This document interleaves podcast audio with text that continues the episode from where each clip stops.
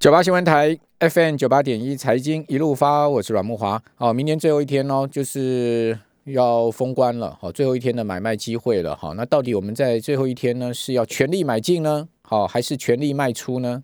哦，还是说呢，手上持股不变？好，我们就看看就好。好，这个艰难的问题啊，我们赶快来请教。呃，商周集团的朱继忠总经理，季总你好。哇，好，怎么会问这么难的题呢？对，根本是保掉嘛。哎，保掉，哎，所以要要请你来告诉我们，你会全力买进，还是全力卖出，还是你就是看看就好？哎，我认为绝对不会是全力买进。OK，对不对？第第一个，你放那么长的假，所以我而且现在股市是在高档，并不是在一个低档。如果你你告诉我，呃，现在是类似去年三月的状况的时候，那我闭着眼睛跟你讲，全力买进。对不对？那现在都已经经过涨那么多了，这不，所以我们第一个用消去法，绝对不可能是全力买进。对，好，那再来是说啊，我们看看就好。那我觉得，当然你抱着看看就好的心情，我觉得也没错啦。好，因为你假设已经赚多的人，好，如果你今天已经退场，然后甚至你已经有一点 profit taking，然后而且你已经觉得，哎，这个后面这个。我事实上，我去年已经荷包满满，我我我已经都已经获利蛮多的。嗯，那我已经退场观望的人，那这个时候你在在场边继续观望，我觉得 OK。你我我我我我我基本上我是赞成的哈。那但是如果还有一群人，我觉得更多的人，一群人是什么？哎呦，这个涨那么多，但我前面都没赚到。好，然后那或者是说，哎，我前面有 profit taking 一些，那要看这呃。这这两天就这一个礼拜来看，股市又震荡。那特别是我们什么，我们的护国神山，对不对？我那个从来没有参与过台积电，然后经过最近一波，哎，我研究仔细研究各家的这个报道之后，哎，发现哎呦，台积电的竞争力还真的不错。但是呢，这个台积电已经都已经在这个六百块以上了。那我这时候要不要买？对，好，我现在碰到，我觉得大部分的。投资朋友问的都是这个问题。嗯嗯。好，那我们就以台积电为例好了。嗯。我的建议会是哦，明天哈可以买一点零股。买点零股。对。那我干嘛不买一张就好了呢？哎，买一张你就要去融资嘛。哦。好，那你买一张就融资。集中。台积电一张虽然是要六百呃六百多块六六十几万，但是对您的财力来讲，应该还不至于要用融资。没有，所以我的意思是说哈，大家应该要用一个什么样的心情呢？嗯。我的认为是说，你就是把它当成呃乐透彩，或者是说过年哈，因为我有一笔年终奖金，然后那可是那我不赞成哈用融资去买它的原因在什么？如果你今天用零股的话，其实你都是现股。融资你这几天要缴利息啊？对啊，你融资还要缴利息，对啊，有利息那你要赌很大。对，那我认为，那你如果今天是买零股，哎，那我其实我就把它当着长期抱着。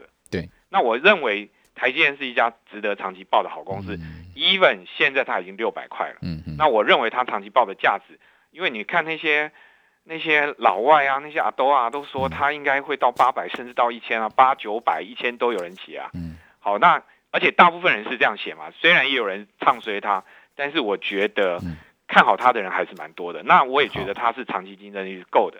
所以呢，如果你问我的话，我会明天买个看。大家的财力嘛，哈，对不对？如果你你觉得你的财力是购买一张，我也赞成嘛，就用现股给他买了，长期摆着。对，嗯，好，呃，台积电还是大家很喜欢的一档股票。台积电现在股东人数有八十万人哦，对，已经是数一数二股东人数多的股票了。可见，呃，台湾人是识货的哈，就是开始呃这个参与台积电的投资。过去台积电其实呃很冷的哈，大家好像都觉得台积电买它干嘛？好，但是现在。呃，不一样了，好，这个人必称台积电，好，这个刚刚季总有讲说，过年期间呢，哦，如果你想博个好彩头，好，其实可以买个一百股、两百股台积电零股放放，买十股、二十股也可以啊，啊，十股、二十股，哎，真的啊，你你，哎，我觉得哈，是你应该告诉大家说我有参与了，对对，好，然后那那，而且而且你看哦，台积电我们都讲说，我们创办人张忠谋先生，嗯，哎，他他他。压了多少？他一六千六百张哎，哦，我算过他哦，他现在好几百亿哦。没错啊，可可是他是在前几年，就在这五六五六年前，他砸了那个砸了很多钱，买了六千六百张哦，对不对？他他很看好啊，买给大家看，而且他到现在没卖啊。对，除非他九张九张卖，我们是不知道啦。不会啦，他应该不会嘛，对啊，所以他没有申报卖出啊。所以在老大都没有告诉你说，我都还有信心的时候，各位怕什么呢？台积电里面其实很多人很有钱的。我那天看了一下台积电那个股东结构表上面哦，台积电的副总很多嘛，是哦，其中有一个秦副总，姓秦的，有六千多张啊，他不输张忠谋哎，所以很多台积电的大股东啊，是公司里面的副总级的，哦甚至呃，你看那个两个共同的。这个 CEO 啊，对，哦，他们其实也都是两千多张、四千多张了，他们其实股票也很多了。但我们也要讲，就是因为他们有这样的身价，所以新竹的房地产，对不对？房子可以卖到没有、没有、没有余屋。台南的房地产，然后也可以这样涨。然后全台湾中南部的城市，每一个都希望台积电去设厂。这也不知道好事还是坏事哈。呃，至少从经济成长的角度，目前看起来，呃，短。中期来看，我觉得都还算好了。哎，对，那只是说，你如果倒转景气，如果下来那个需求不见的时候，当然它就会也是一个乘数滚动效应。但是我觉得至少它代表的是我们国家的一个竞争力，而且是我们经济成长的一个重要指标。而且它这样的房地产的上涨也相对是健康，而不是用炒作炒起来的。嗯，对不对？那因为如果我们今天是说靠啊靠一群投资客锁单把这个。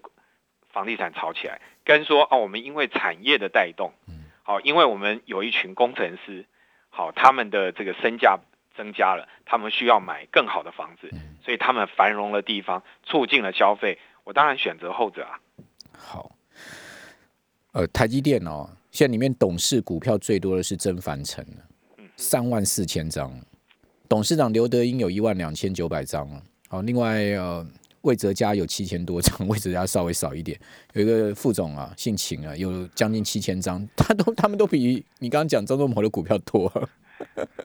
但但张忠谋是六千多张啊。哦，其实你不要你你你这个还是你看得到的台积电的产生的财富效应。对，还有整个台积电的供应链，那还多嘞。好，对不对？所以我相信有更多的人都有了。那。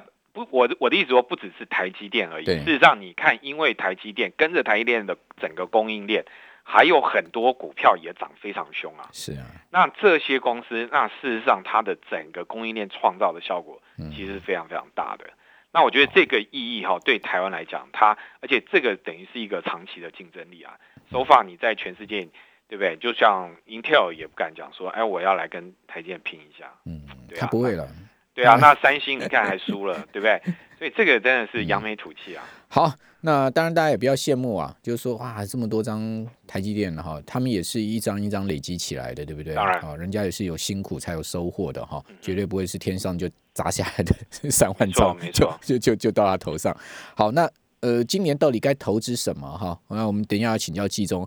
呃，今年 MSCI 推出了 MSCI 中国科技一百指数哦。啊，其中让我比较意外是美团呐，它在这个指数里面权重最高啊，占了十三趴啊。呃，这个一百指数里面呢，资讯科技类的公司比重是最高，可见了哈。呃，MSCI 也看好中国大陆整个资讯科技业的发展哈。那电子商务公司呃高达了二十九家，呃，三六九零啊。就是在香港挂牌的美团呢，权重高达十二点八五趴，它比阿里巴巴还高哦，哦，也高于腾讯哦。阿里巴巴的权重是九点六趴，腾讯的权重是九点四趴，哦，可见美团很被外资给看好哈。那 MACI 的科技一百指数啊，中国科技一百指数涵盖 A 股、H 股跟。B 股还有红筹股，还还有海外上市的中国的公司啊，比如说是一些 ADR 的呃中大型跟中型的股票哈，百度啦、京东啦、小米啦、网易啦、哦未来啦、哦拼多多、哦爱奇艺哦，全部都在这个指数里面哦，所以这边要请教季中，今年新兴市场是不是还是持续看好呢？我们是可以去布局一些新兴市场的基金吗？是，呃，我想，呃，在这一期《Smart 致富月刊》里面，他有一篇专访了一个 Morgan Stanley 新兴市场的这个基金经理人哈。那他谈到了一个，我觉得他有一个观点非常有趣哦。因为我们通常看新兴市场的话，第一个就是看原物料，嗯，那因为只要原物料好，新兴市场基本上就还不错。嗯，那今年你看到整个油价上来，那到今天为止，油价都还在已经又创一年的高点。然后因为这个供需的一些问题啊，那看起来大家。然后景气慢慢在，如果疫苗真的开打，然后那个慢慢景气恢这个经济活动恢复到正常，就是大家解封的这个幅度越来越大的时候，那你会看到，就是当飞机开始起飞的时候，事实上油价应该还是会涨嘛。那所以大家现在看到从油价开始，然后到很多的原物料都涨了非常多，那更不要讲说还有人甚至去炒作什么白银啊，炒作这些东西。所以原物料当原物料好的时候，理论上对新兴市场的股市就好。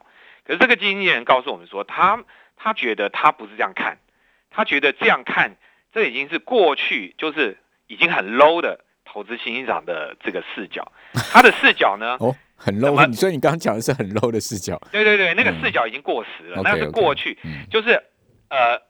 各位，我们讲的刚才那个以原物料为核心去投资新上，那个是两千零五年，就是二零零八年之前。什么金砖四国那金砖四国那个概念去做这件事，但是你要去看说，经过金砖四国之后，二零零五年这这样十五年之后，你再回头看新兴涨的时候，他告诉你的，他我觉得有一个非常重要的观点，叫做呃消费，就是一个真正的消费的改变，好，消费升级这个概念，嗯。什么叫消费升级呢？就是经过了从呃两千年，就是两千年到两千零二十年这一波的全球化，它事实上不止造就了中国，它也造就了巴西，造就了像印度这样的一个金一样的金砖四国这些大国，嗯，他们都有有一个蛮多的所谓的中产阶级起来了，嗯，那这一群中产阶级他创造的消费力道其实是蛮坚强的，对，好，所以。其实季东刚刚讲到说这个新的视角哈，正好也跟刚才 MSCI 中国科技一百指数里面它选股是很雷同的。对，你看美团是干嘛？美团就是这个中国大陆的电商消费啊，电商消费嘛，哈，基本上就是大家都知道是一个大的哈，这个呃外送平台嘛，好，就是有有点像就跟可以讲说是大陆的 Uber E 了，好，类似这样子了哈。好，那。呃，他把它列为第一权重，阿里巴巴第二权重，腾讯第三权重。他告诉你什么？就是消费崛起跟科技崛起的一个结合哈。好，我们这边先休息一下，等一下回到节目现场。阿里巴巴、腾讯、美团、小米啊，这四家公司啊，都在港交所挂牌嘛，哈，所以香港财经界啊，把阿里巴巴代号是九九八八了哈，那腾讯的代号是零七零零嘛。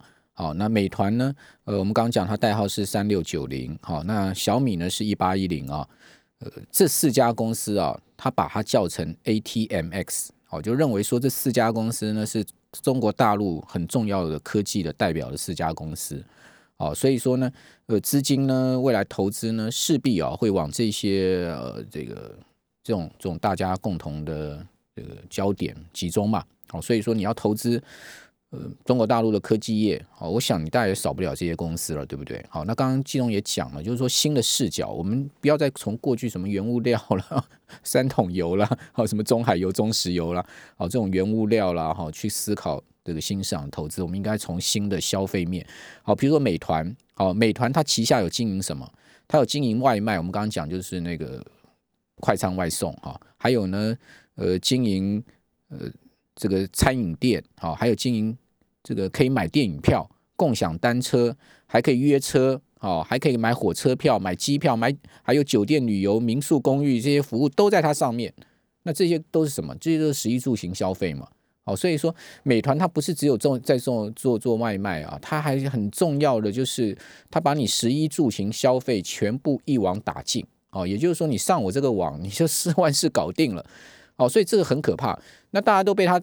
被他万事搞定了，你就不会到其他地方去消费了嘛？他中间可以赚你的价差，或者说赚你这个呃服务费了嘛？是不是这样子？好，所以说季中今天要告诉我们，就是新市场啊，我们要瞄准的一些趋势跟亮点是什么？我们访问的是呃商周集团总经理朱季中。那呃季中怎怎么投资呢？好，不好意思，嗯，我们看到应该讲的呃，我们如果从消费升级的角度来看的话，它第一个它必须有一个够大的市场，然后第二个我们刚才特别很讲到的就是你必须有电商或者是你在啊这种所谓数位上面你必须有一个不错的一个表现。那所以你看起来的话，那这两个都有的是哪里？就中国。所以中国印度应该也有吧？哈，对，印度也有，就是说它基本上市场一定要大。所以如果呃我们看到 Morgan Stanley 它整理出来的。如果你他他用了一个呃关键的方法，就是说我们不要去看国家，我们单单从我挑股票，我去找有没有哪些国家的企业，它呢复合成长率年复合成长率哈，能够超过十五个 percent，过去五年它每一年都就整个算起来，它的年复合成长率是到十五个 percent 以上的。结果他就发现，企业最多的国家是哪里？中国第一名，有六十六家；印度第二有四十家；巴西第三有二十家；再来是谁？泰国，泰国有十六家。所以你看起来就是简单说就是中国、印度、巴西三个大国再加东南亚。嗯，好，那这些地方你都找得到，哎，那这些国这些公司基本上都是所谓现呃跟电子商务或者是跟消费或者是跟医疗。好，这种 B to B 的软体的这些有关的公司，而不是所谓的原物料的公司。嗯，因为如果今天你跟我讲说，哦，我们去买巴西是买它的原物料的概念的话，那就是我讲那个是传统的投资的模式。嗯，可是你今天如果是我们刚才讲的这个，那这个如果是消费升级这个概念的话，那意思就是说，今天的新兴市场，啊，就应该是说。呃，未来五年、十年的这几个新兴市场的这些企业，它能够支撑起来的，这样创造的出来的一个成长，它就跟美国过去的成长的模式轨迹是一样的。了解。好，那那你如果从这个视角来看的话，哎，那我觉得那你就可以用长期投资的角度，是投资这些企业。因为这些企业都是经营市在新兴市场投资经营市场的这个内需市场做得很好的企业，那所以你的选股的角度很可能就是我们刚才讲的那三个大国：中国、巴西、印度，再加东南亚。但是你的重点，你要先把原物料的比例压到越少越好，没错，而是做它当地的内需市场一样比较多的。所以，所以我觉得全世界的投资都是环环相扣啊。在台湾，你大概不能用这种视角来投资，因为我们台湾内需市场太小了。对，第一个内需市场太小了，第二个呢，就是说，呃，其实我们已经消费升级了嘛，对不对？好，所以台湾投资是要从半导体，哦这样的概念出发。反而要做外销。对，那因为这些新上开发国家消费升级，它要进入到科技跟消费结合，它就需要台湾提供很多晶片的。是 是好这些，所以说这个全世界的呃投资啊，是一环锁一环，你不能用一个概念去看所有的投资。好，但是，呃，万流归宗啦，你在投资上面一定要有概念，要有方向嘛。没错。那你讲到这个的话，我们就要特别再讲一下中国哈。嗯。你你看啊，中国在去年第四季经济成长率就是非常高嘛，高的吓人的，到呃，我记得好像没错六趴。嗯。好，就是 Q4 的时候，呃，六点五嘛。好，单季的六点五。全年没有了，全年。全年没有没有没有没有。比还比台湾稍微低一点点，但但是它第四季有六点五，那不好意思哈，嗯能够让中国哈，就是谁中国买了哪些人的东西？嗯因为中国看起来经济复苏很强嘛，对那他有没有买很多东西呢？有，他在一月份哈，那个台湾哈，他跟台湾的采购啊，造成台湾的这个，就是你你你会看到台湾出口到中国去去年的成长是大幅成长，嗯。哎，我们两岸关系已经搞成这样子，对不对？它 还会大幅成长，那当然就是半导体了，对对不对？就是这些科技的产品嘛。所以你刚才讲的没有错啊。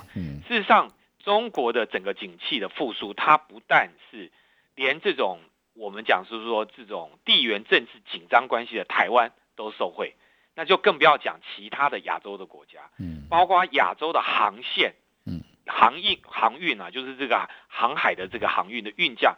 都因为中国的采购能力加强了，嗯，它反而整个运价都大涨，嗯，那不止中国的内需的采购，还有它的外销，所以它的内，所以整个中国经济的成长，事实上对二零二零的下半年，乃至于到二零二一年，这个在整个亚洲乃至全世界都是一个非常非常重要的，嗯，它对这个美国哈，美国的这个从这个每一个国家哈出口到中国的这个外贸来看的话。哎，美国在去年十一月的成长幅度哦，出出口到中国成长幅度是四十个 percent。嗯，那你跟就不要讲说这个，当这个新的总统就拜登起来了以后，那未来中美贸易的关系，我们我们都觉得，哎，从这些角度看起来，呃，它都是有机会再往上走的。嗯，好，那那所以这样的话，呃，所以我觉得这个我们所谓的这个内需升级、消费升级的，在这些新兴市场里面。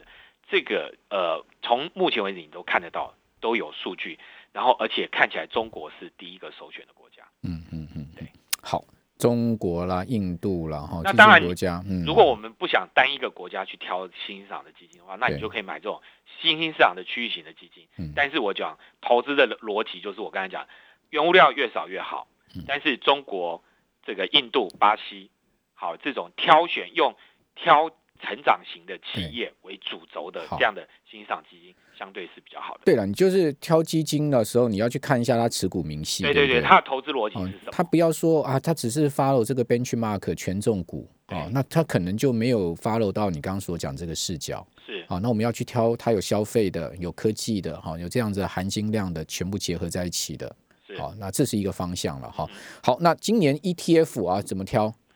哎，我们这这个 Smart 还有一期有一篇文章写的嗯非常好啊。我们通常都不会去，呃，大家都是买零零五零嘛，因为如果你今天要投资台积电，你你一定是往这个角度去想。零零五零现在台积电占比已经超过五成了，你买零零五零等于买台一半台积电了。没错啊，没错啊。